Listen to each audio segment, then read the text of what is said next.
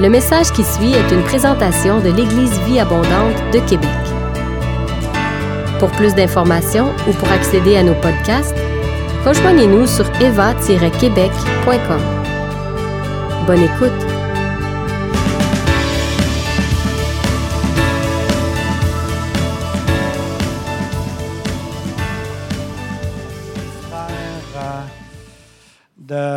Qui, est à la fois du Québec et de l'Afrique du Sud. C'est un de nos missionnaires à l'Église du Abondante. Si vous voulez savoir qui sont nos missionnaires, vous pouvez aller voir sur le site eva québec vous allez voir section mission, vous allez voir l'ensemble des missionnaires et de la mission, ce qu'on fait comme soutien de façon récurrente. Euh, mais Pierre, Paradis et Marielle sont un couple que nous supportons, qui font partie de la famille des Assemblées, des Assemblées de Pentecôte du Canada, les APDC, et qui sont missionnaires en Afrique du Sud, à Pretoria, dans la formation de pasteurs et d'ouvriers à travers le continent africain qui descendent, qui prennent l'avion et qui descendent jusqu'à Pretoria pour être formés par, entre autres, euh, Pierre, euh, pasteur Pierre et son équipe. Et puis, euh, donc, des gens du Congo, des pasteurs du Congo et de toutes sortes d'endroits, il pourra le mentionner. Je pense qu'ici, ça va intéresser parce qu'on a une belle représentation de l'Afrique. Et puis, ils ont vraiment un ministère d'impact là-bas pour vraiment amener les ouvriers dans une meilleure, je pourrais dire, compréhension théologique et aussi contextuelle. J'apprécie beaucoup mes échanges avec Pierre du fait qu'il aide euh, leur équipe aide vraiment les ouvriers en Afrique d'aller au-delà du, euh, du, bassin du christianisme et de vraiment considérer, de comprendre les autres religions, comment ils pensent et tout ça, afin de pouvoir s'adapter et de contextualiser notre évangile pour atteindre des gens de d'autres religions également avec l'évangile de Christ. Donc, ils font vraiment un travail exceptionnel à Pretoria et c'est un honneur et un privilège de pouvoir l'accueillir avec nous ce matin pour, euh, premièrement, parce que c'est notre missionnaire et deuxièmement, parce que le Seigneur l'a gardé en vie.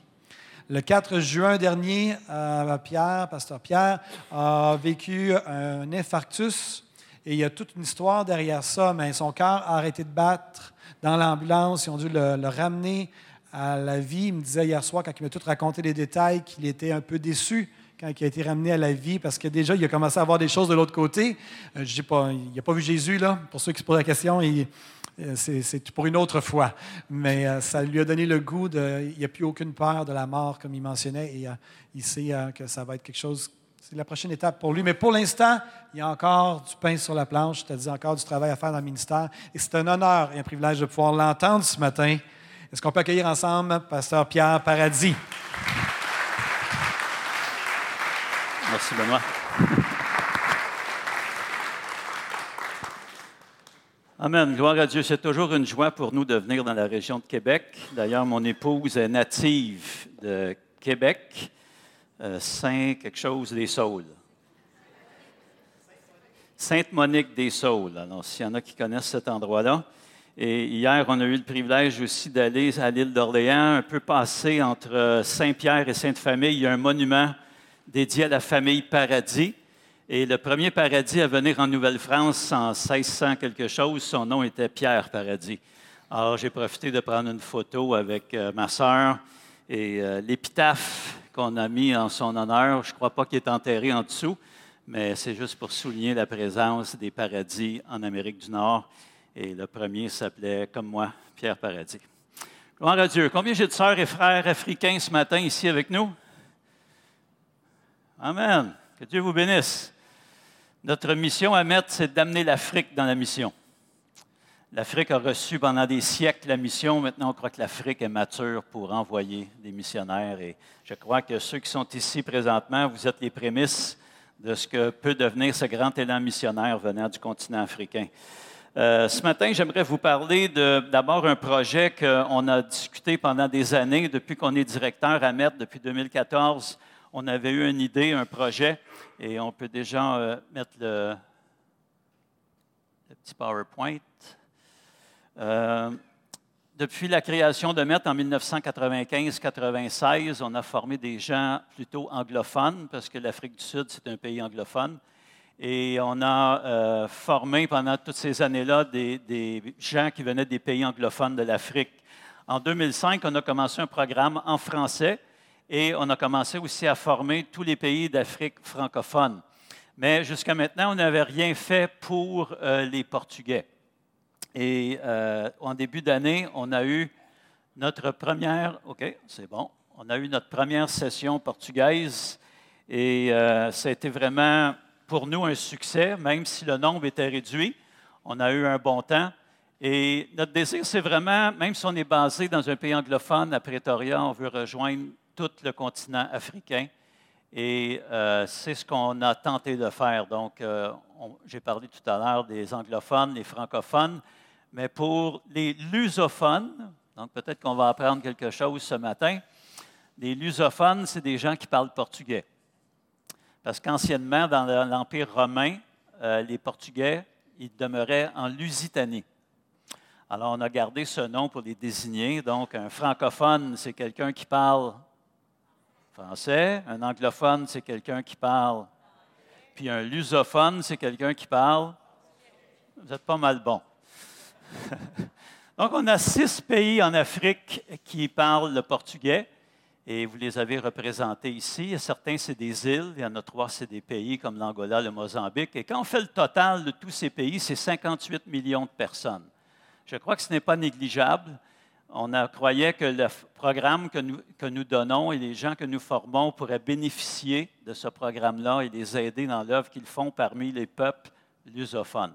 Alors, on a décidé de, de faire cette session-là. Comprenez que moi, je ne parle pas portugais. Mon équipe là-bas ne parle pas portugais. La plupart de nos professeurs ne parlent pas portugais. Notre matériel n'était pas en portugais, donc il fallait tout traduire et amener quelqu'un aussi qui pourrait nous aider à faire de la traduction en classe. Et le Seigneur a mis les choses en place, on en a parlé, on a prié, on a cherché de l'aide, on a planifié, et finalement, on a fait la promotion. Mais on est arrivé à un point aussi où euh, Dieu agissait non seulement de notre côté, mais il agissait aussi au Mozambique, où il a touché le cœur des assemblées de Dieu là-bas, et eux-mêmes ont demandé l'aide du Canada pour les aider à faire la mission.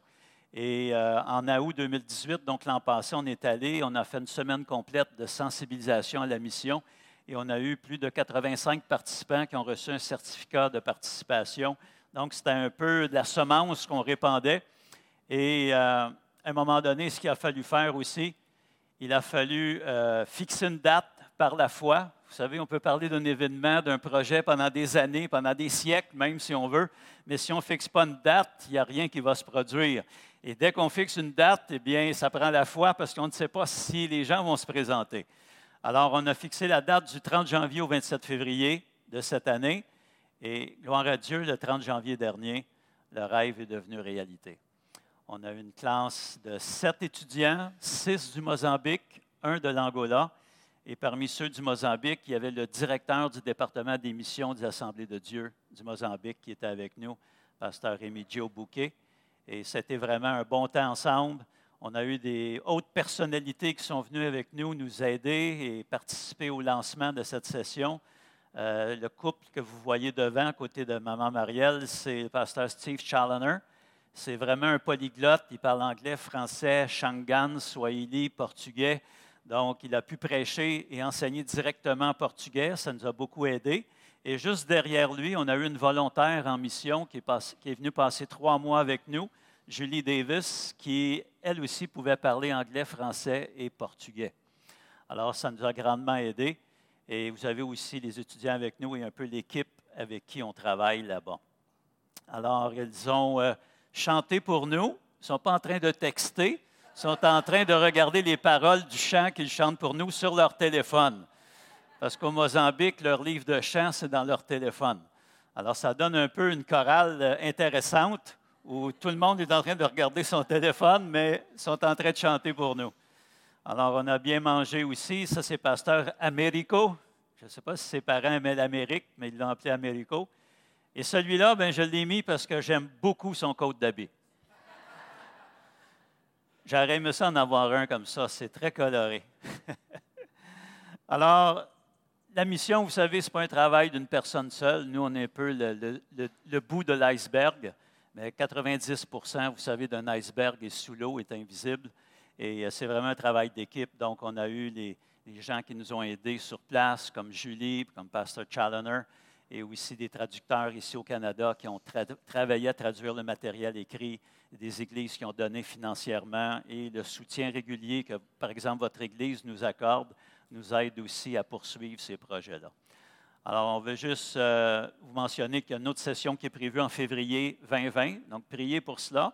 On a maintenant euh, sept ambassadeurs de MET dans les pays lusophones et on croit que la prochaine session pourrait être encore supérieure à cela et on pourrait avoir 20 personnes parce que c'est notre capacité d'accueil. Oui?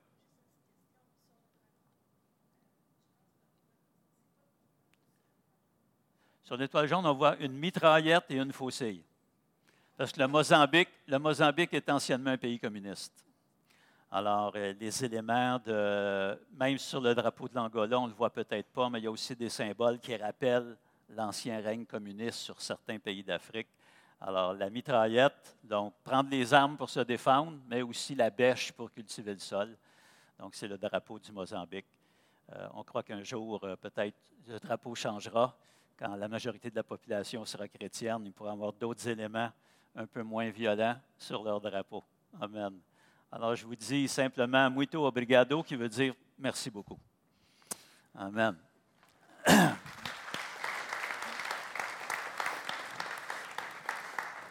J'aimerais faire une annonce pour mon épouse et j'aimerais que vous puissiez la voir aussi. Marielle, si tu veux bien te lever, parce que je ne suis pas seul dans cette histoire.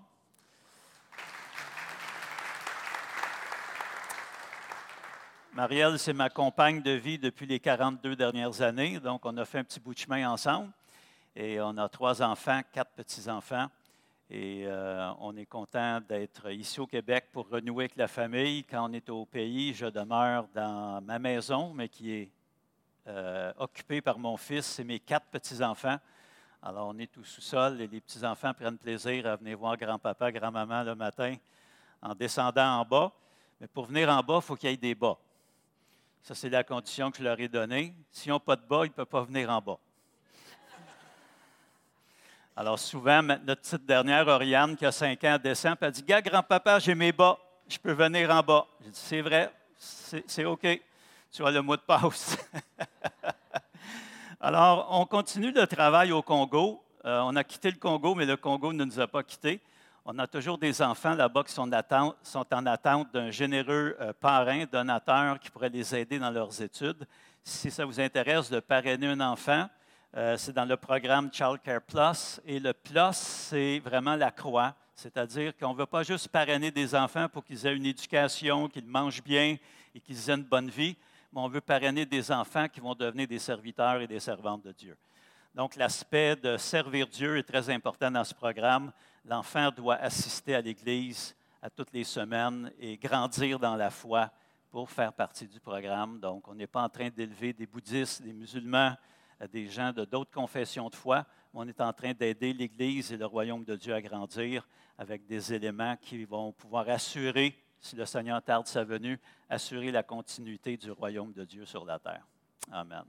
Alors, vous pourrez venir voir mon épouse et moi-même à la table à la fin du culte on a plein de profils d'enfants euh, qui attendent pour avoir un généreux euh, parrain. Amen. Si vous avez vos Bibles ce matin, on va tourner dans l'Évangile de Luc. Et le titre de mon message ce matin, c'est les trois rôles majeurs du Saint-Esprit tels que présentés dans le Nouveau Testament. Alors, c'est ce qu'on va regarder ensemble. Trois rôles majeurs du Saint-Esprit dans le Nouveau Testament. Et on aura deux textes. Les deux ont été écrits par Luc parce que vous savez que Luc non seulement a écrit un évangile, mais Luc est aussi l'auteur du livre Les Actes des Apôtres. Combien ont déjà entendu euh, ce fait, qui est une réalité, que Paul a écrit le tiers du Nouveau Testament? Combien ont déjà entendu cela? Savez-vous que Luc a écrit environ le tiers du Nouveau Testament aussi? Lorsqu'on prend son évangile, le volume de chapitres et de versets, et additionné aux chapitres et versets dans le livre des Actes, on a un volume équivalent, un volume littéraire équivalent à ce que Paul a écrit. Pourtant, Luc, euh, lorsqu'il s'exprime théologiquement, malheureusement, il n'est pas pris au sérieux. Souvent, on interprète ce qui est écrit dans Luc avec la théologie de Paul. Et on va parler un peu de ce problème-là parce que nous, en tant que pentecôtistes, si on n'a pas les écrits de Luc, on n'a absolument aucune base biblique pour l'expérience pentecôtiste que nous vivons. Alors, c'est très important pour nous de comprendre cela. Et il y a deux textes en particulier qui sont liés ensemble. Luc a fait exprès lorsqu'il a écrit son évangile et qu'il a écrit les actes. Il a mis un maillon pour souder les deux textes ensemble. Et le premier se trouve dans Luc 24. Donc, vous êtes presque à la fin de l'évangile de Luc. Luc 24, versets 48 et 49. Qui dit ceci Vous êtes témoins de ces choses. Et bien sûr, ce sont les paroles de Jésus ici. Et voici, j'enverrai sur vous ce que mon Père a promis, mais vous restez dans la ville jusqu'à ce que vous soyez revêtus de la puissance d'en haut. C'est un peu dans, euh, dans ce sentiment-là, dans ce concept-là que Luc va terminer son évangile. Donc, c'est sa conclusion. Mais regardez ce qu'il dit dans l'ouverture de son deuxième livre, dans son introduction, dans Acte 1, verset 8, verset que la plupart d'entre nous connaissons par cœur. Mais vous recevrez une puissance le Saint-Esprit survenant sur vous, et vous serez mes témoins à Jérusalem, dans toute la Judée, dans la Samarie et jusqu'aux extrémités de la terre. On connaît ces deux textes-là, n'est-ce pas? OK. Maintenant, j'ai des petites questions pour vous. Dans ces deux textes, est-ce qu'il y a des similitudes? Est-ce qu'il y a des choses qui reviennent, qui sont semblables? Quoi? Témoin et puissance. Amen.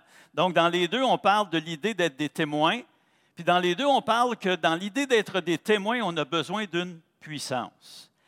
Est-ce qu'il y a des choses qui sont différentes dans les deux textes? Parlez un petit peu plus fort. OK. Oui, on l'identifie, c'est bon. Mais est-ce qu'il y a quelque chose qui est différent? Je fais référence peut-être à des verbes, des actions. Oui? OK, merci mon frère. Ton nom c'est? Hey, c'est bon. Donc, dans le premier, je vais le répéter, ça dit de rester dans la ville. Dans l'autre, ça dit à partir de Jérusalem, vous allez aller jusqu'aux extrémités du monde. Donc, dans le premier, on dit de rester, dans l'autre, on dit d'aller. Est-ce qu'il y a des verbes aussi qu'on peut identifier qui peuvent être peut-être reliés ensemble dans les deux textes?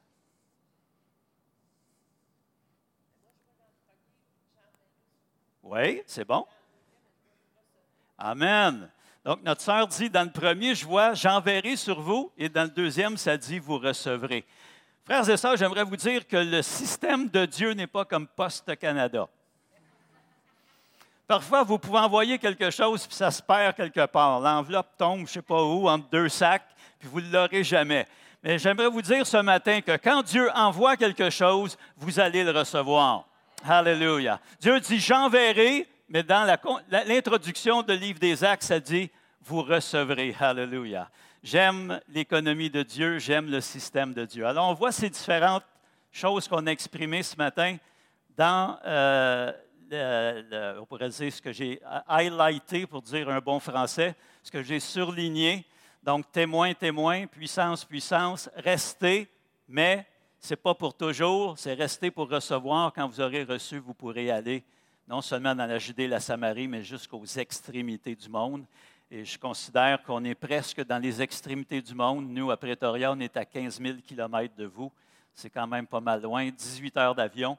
Et euh, on essaie d'amener euh, nos frères et sœurs africains à comprendre que même s'ils encore, ils sont encore un champ missionnaire, ils peuvent aussi faire la mission avec Dieu. Alléluia. Donc, Luc nous écrit dans une perspective qui lui est sienne. Et pendant des années, les théologiens lui ont refusé ce droit-là. On a dit, Luc, c'est un historien. Et en tant qu'historien, il ne peut pas nous enseigner la théologie. C'est-à-dire que les livres narratifs dans la Bible n'ont pas de valeur didactique. On ne peut pas tirer des doctrines de cela.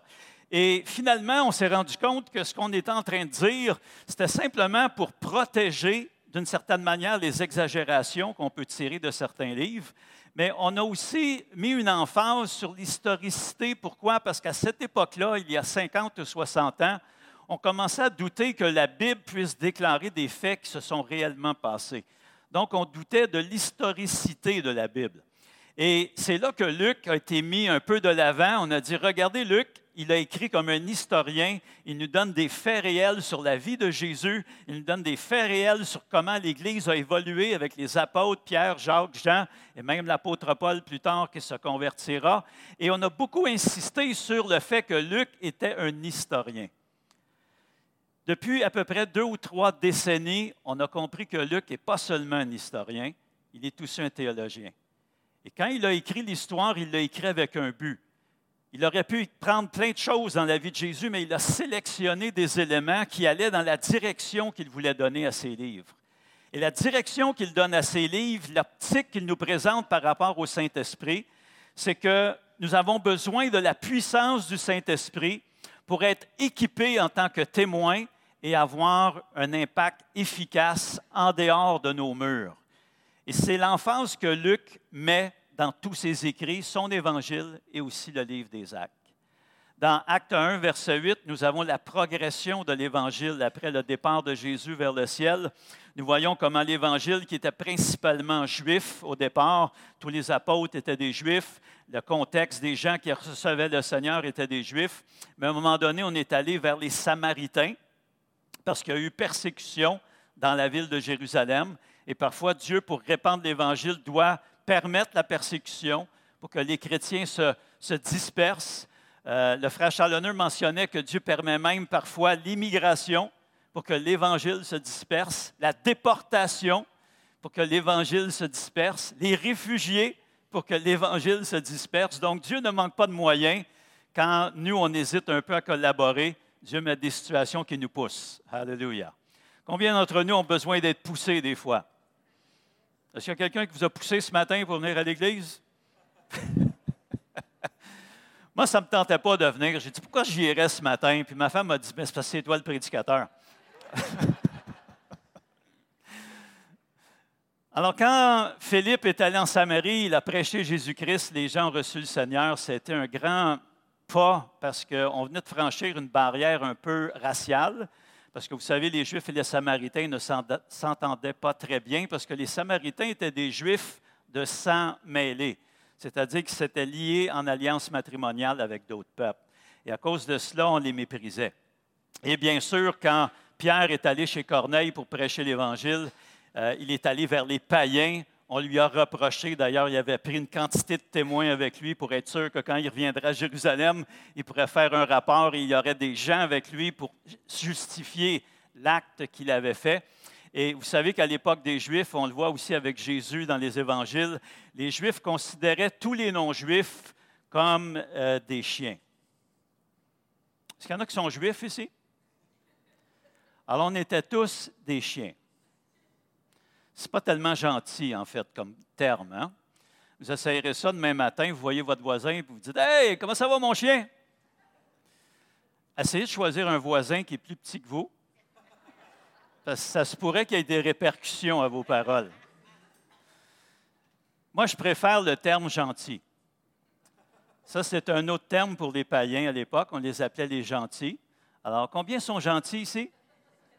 Gloire à Dieu, je suis environné de gentils donc je n'ai pas à me sentir menacé ce matin. L'emphase théologique de Luc concernant le Saint-Esprit, on doit comprendre qu'elle est différente de d'autres auteurs bibliques, dont Paul et même l'apôtre Jean. Vous savez, quand Paul et Jean parlent du Saint-Esprit, ils ont une tangente, ils ont, comme on dit en anglais, un biais. C'est-à-dire qu'ils ont une façon de concevoir l'action et le rôle du Saint-Esprit dans la vie chrétienne qui peut être différente, mais non pas contraire. Ça, c'est très important de comprendre ça. On peut avoir une opinion différente, ça ne veut pas dire qu'elle est contraire. Elle peut être complémentaire. Alors, quand on regarde dans la Bible, le Nouveau Testament nous présente trois rôles majeurs du Saint-Esprit. Un de ces rôles-là, c'est le salut.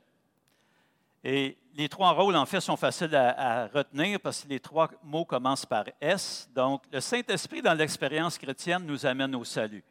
L'apôtre Paul dira, si quelqu'un n'a pas l'Esprit de Christ, il ne lui appartient pas. Alors pour Paul, c'est impossible que quelqu'un qui, est sauvé n'ait pas l'Esprit de Christ. Pour lui, c'est quelque chose d'inconcevable. La deuxième œuvre que le Saint-Esprit fait dans nos vies, c'est la sanctification. Alors, le Saint-Esprit vient et nous permet de vivre notre vie chrétienne à la hauteur de l'appel qu'on a reçu de la part de Dieu.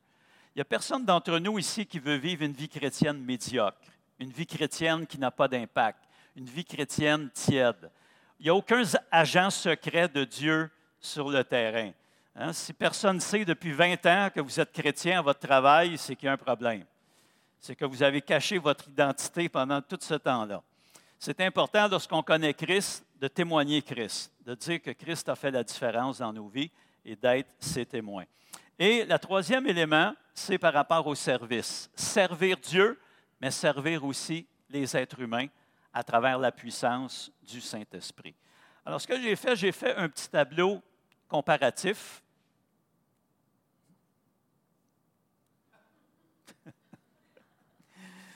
bon. OK, il est là.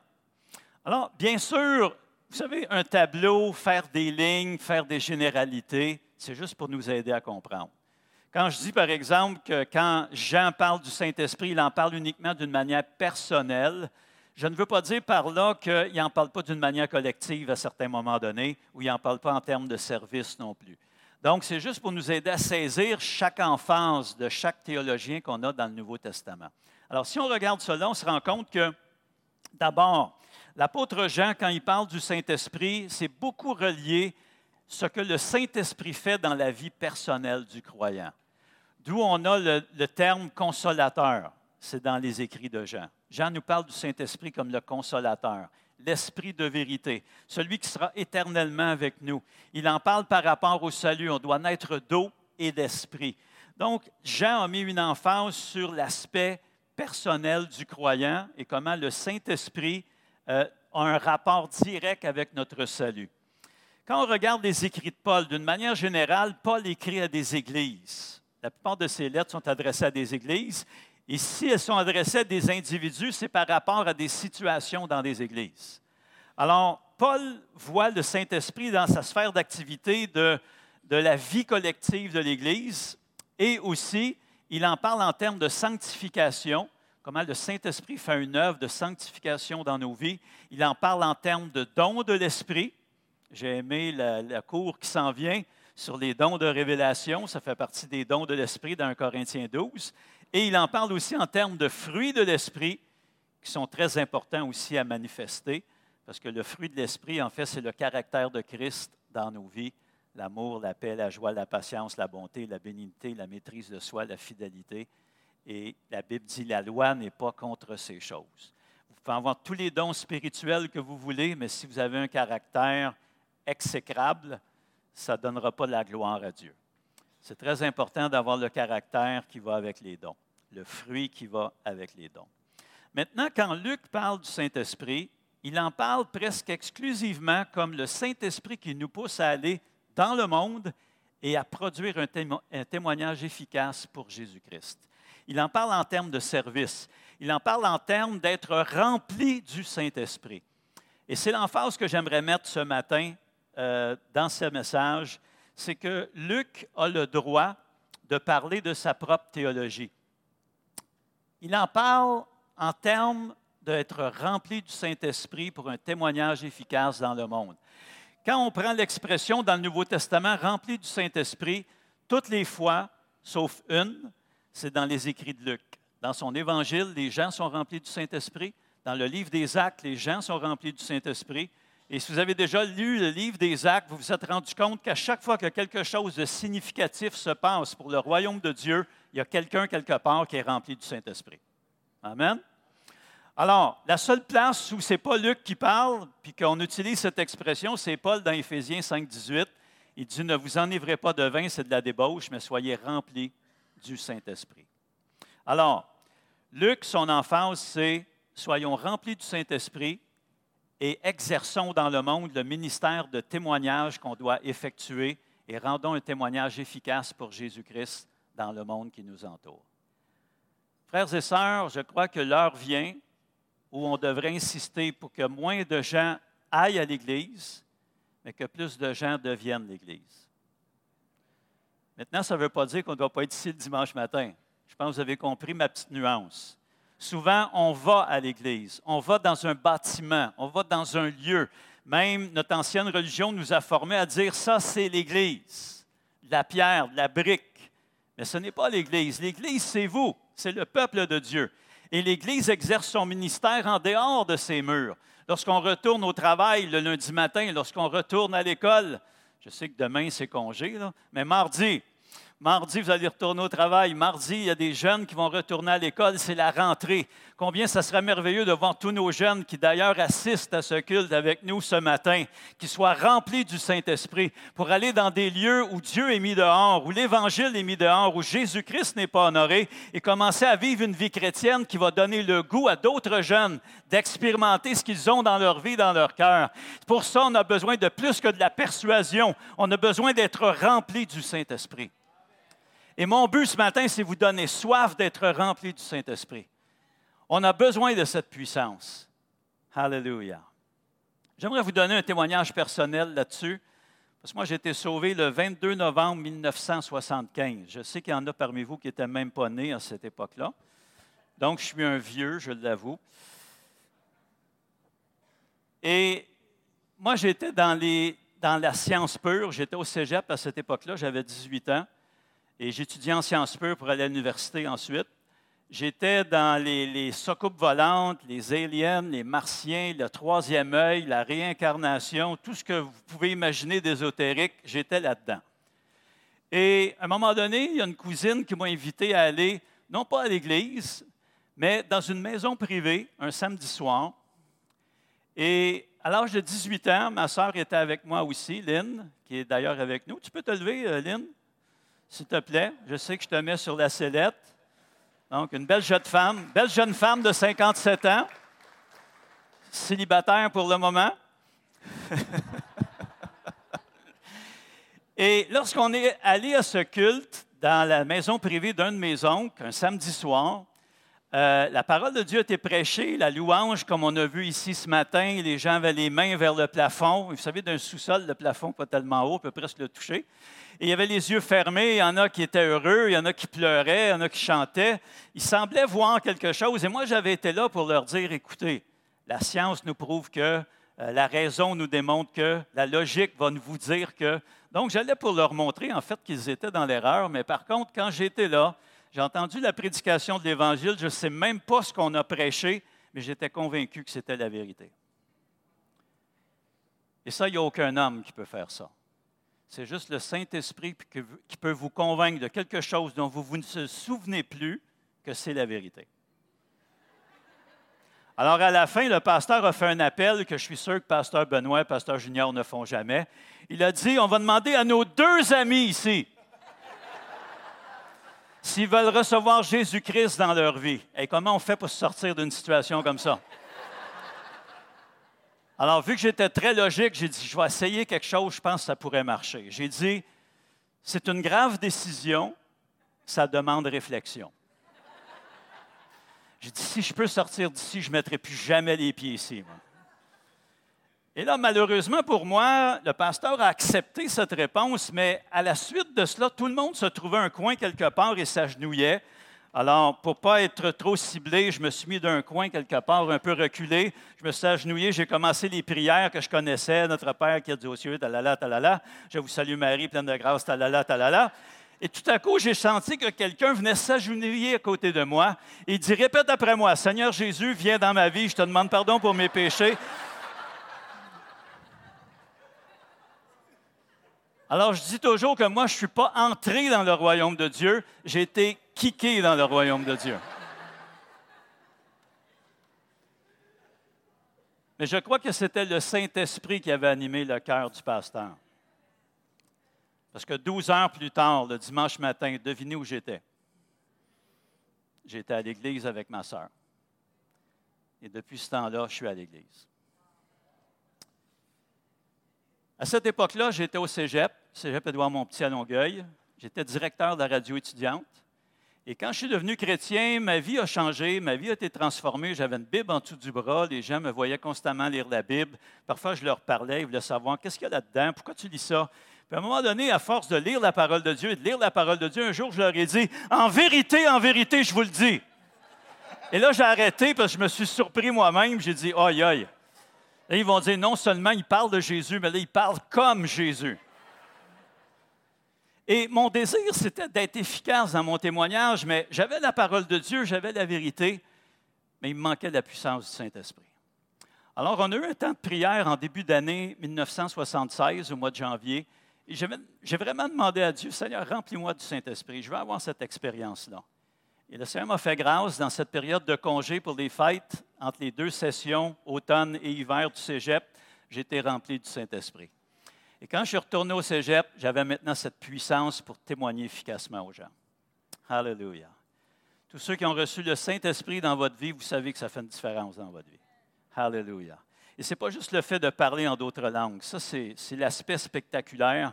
Mais la puissance du Saint-Esprit dans nos vies nous permet d'accéder aux dons spirituels, d'accéder à un témoignage vraiment puissant et percutant dans la vie des gens. On peut être devant des personnes et commencer à dévoiler les choses qui sont dans leur cœur. Et ça, ça va les toucher parce qu'ils vont dire, comment tu sais ça? Dieu me l'a révélé. Le Saint-Esprit de Dieu t'appelle. Il t'appelle à venir à Jésus-Christ. Frères et sœurs, les gens n'ont pas besoin de beaucoup de paroles aujourd'hui parce que les paroles ne peuvent pas convaincre qui que ce soit aujourd'hui. Mais la puissance de Dieu dans nos vies peut les convaincre.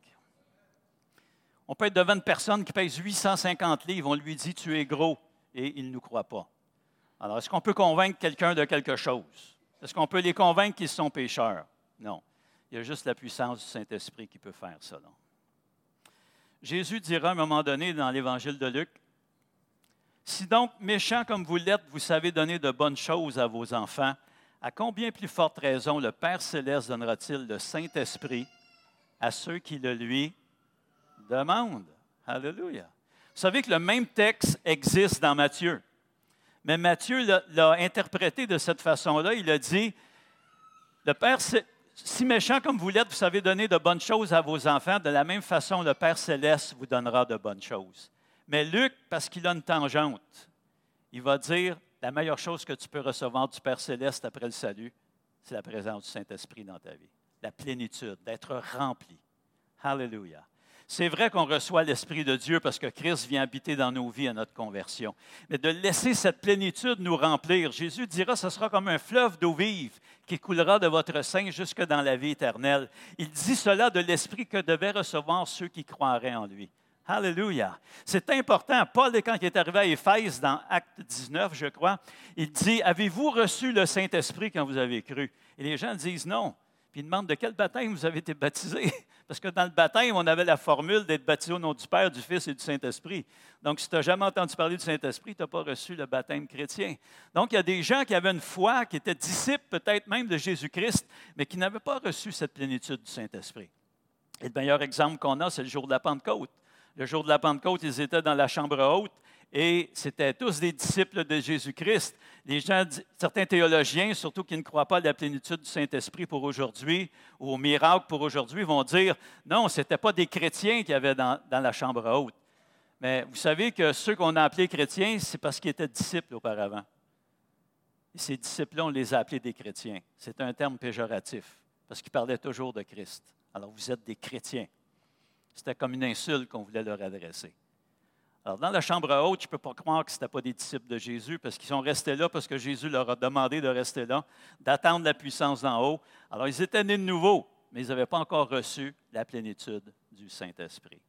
Alors, qu'est-ce qu'il faut faire? Il faut demander, il faut croire et il faut recevoir. En fait, c'est une procédure fort simple. Demandez parce que la Bible nous dit, vous ne recevez pas parce que vous ne demandez pas. Vous ne recevez pas parce que vous demandez mal dans le but de satisfaire vos propres passions. C'est Jacques qui nous dit ça dans son épître. Il faut croire aussi. On reçoit le baptême du Saint-Esprit comme on a reçu le salut. Moi, ce, jour-là, quand j'ai fait la prière, euh, je n'ai pas eu de feeling, je n'ai pas eu le ciel qui s'est ouvert, il n'y a pas un ange qui m'est apparu, mais j'ai fait cette prière, j'ai cru que je l'avais fait sincèrement et j'ai cru que mon nom était inscrit dans le livre de vie de l'agneau bien que j'ai aucune preuve tangible, concrète, logique de croire ces choses-là. Le baptême du Saint-Esprit, c'est la même chose. On le reçoit comme on a reçu le salut par la foi. Troisièmement, il faut le recevoir parce qu'à quelque part, ça dit dans Acte 2, verset 4, et ils furent tous remplis du Saint-Esprit, se mirent à parler en d'autres langues selon que l'Esprit leur donnait de s'exprimer. Beaucoup de gens pensent que cette expérience-là, c'est le Saint-Esprit qui prend contrôle de nous. On est comme dans une transe. C'est plus nous qui sommes responsables de quoi que ce soit. Notre bouche fonctionne tout seul, puis c'est le Saint-Esprit qui parle. C'est vous qui allez dire les paroles. C'est votre bouche qui va les articuler. Mais vous allez être inspiré par l'Esprit de Dieu. Merci pour le Amen. Alléluia. Passons dans quelque chose d'intéressant. J'approche de ma conclusion. Il n'y a aucune honte à être des pentecôtistes. Alléluia. Depuis que je suis missionnaire, je suis fier d'être un pentecôtiste. On a quelque chose qu'on peut contribuer à la chrétienté en général, c'est tout cet aspect d'être rempli de l'esprit, d'avoir une connexion avec le ciel et d'amener le ciel sur la terre. Alléluia.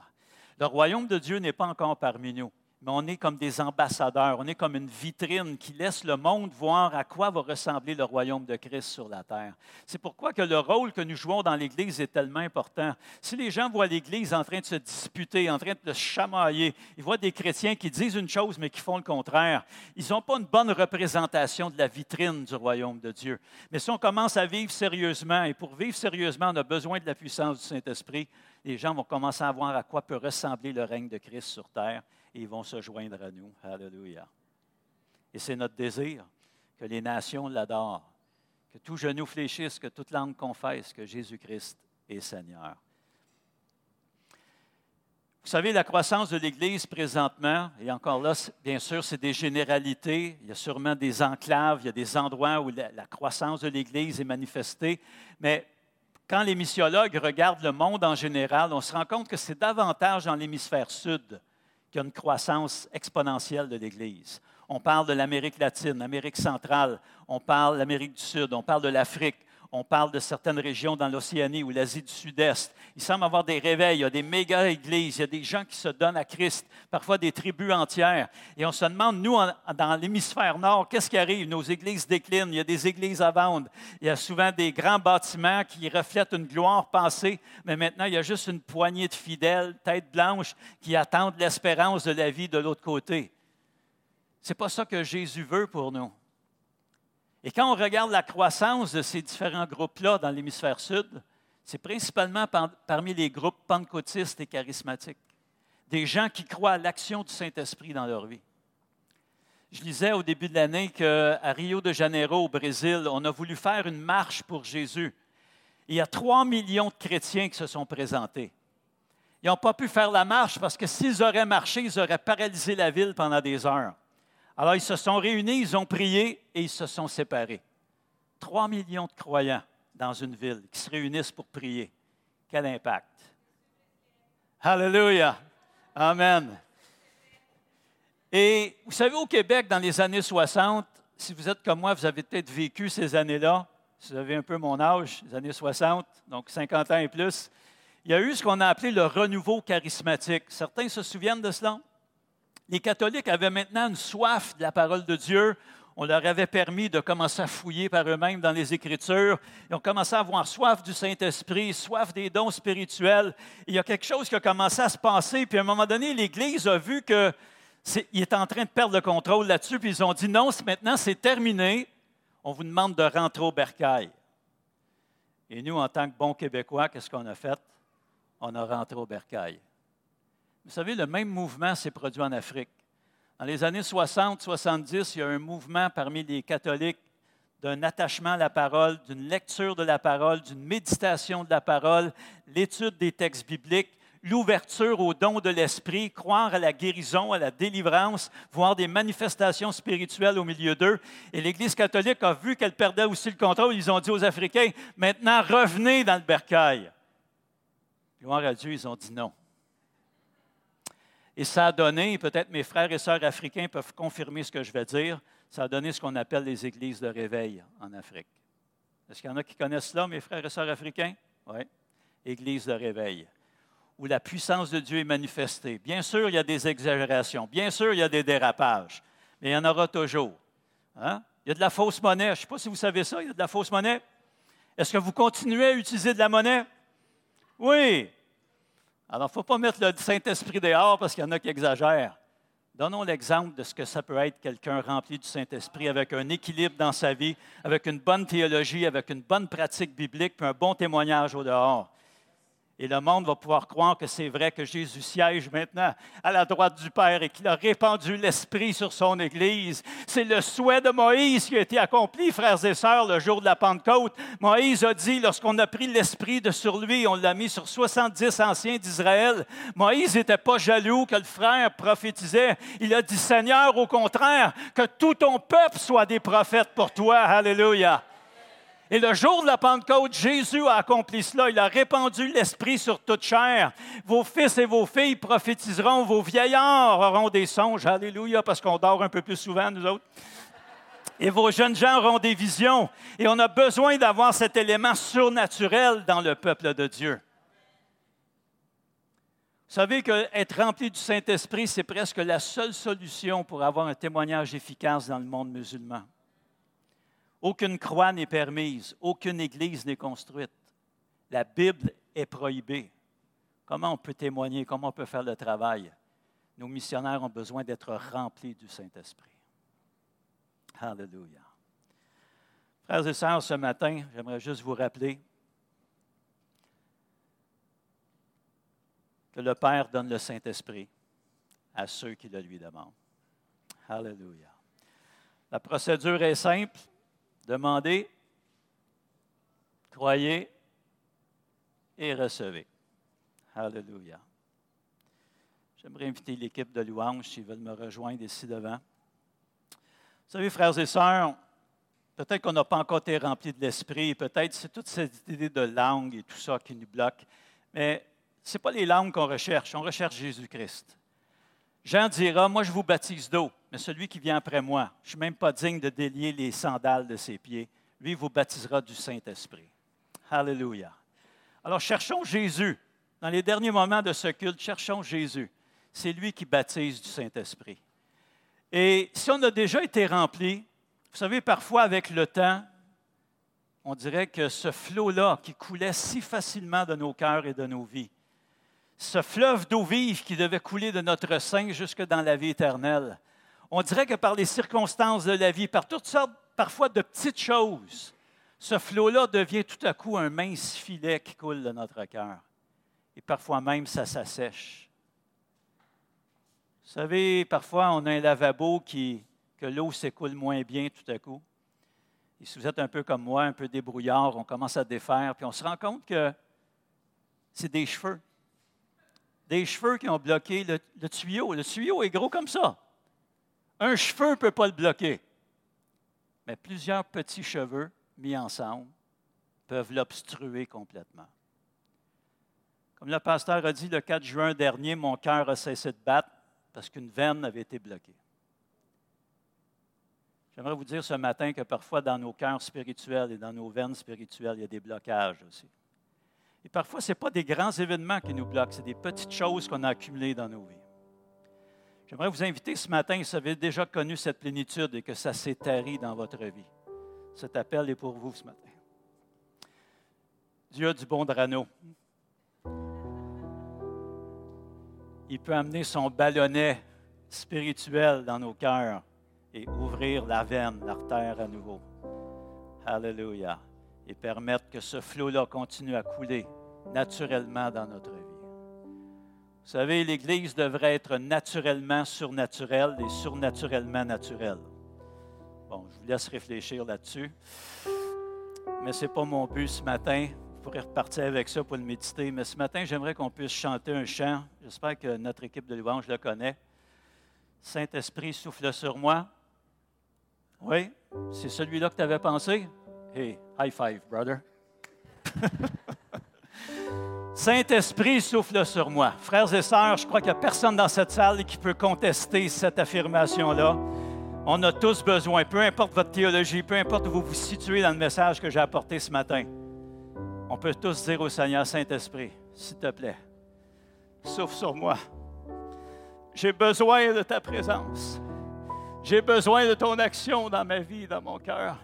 J'ai besoin que tu fasses la différence pour que quand je passe ces portes, puis que je vais vivre ma semaine, je puisse faire la différence dans un monde qui a besoin d'espérance, dans un monde qui nous permet même plus de dire à un homme, tu es un homme, et une femme, tu es une femme, un monde qui appelle le mal bien et le bien mal, un monde qui veut tout séculariser parce qu'on croit que Dieu n'est pas important. Mais nous avons été créés à son image. Nous sommes en train de dénaturer l'être humain. Qui va leur dire? Qui aura l'autorité de se lever et de dire non?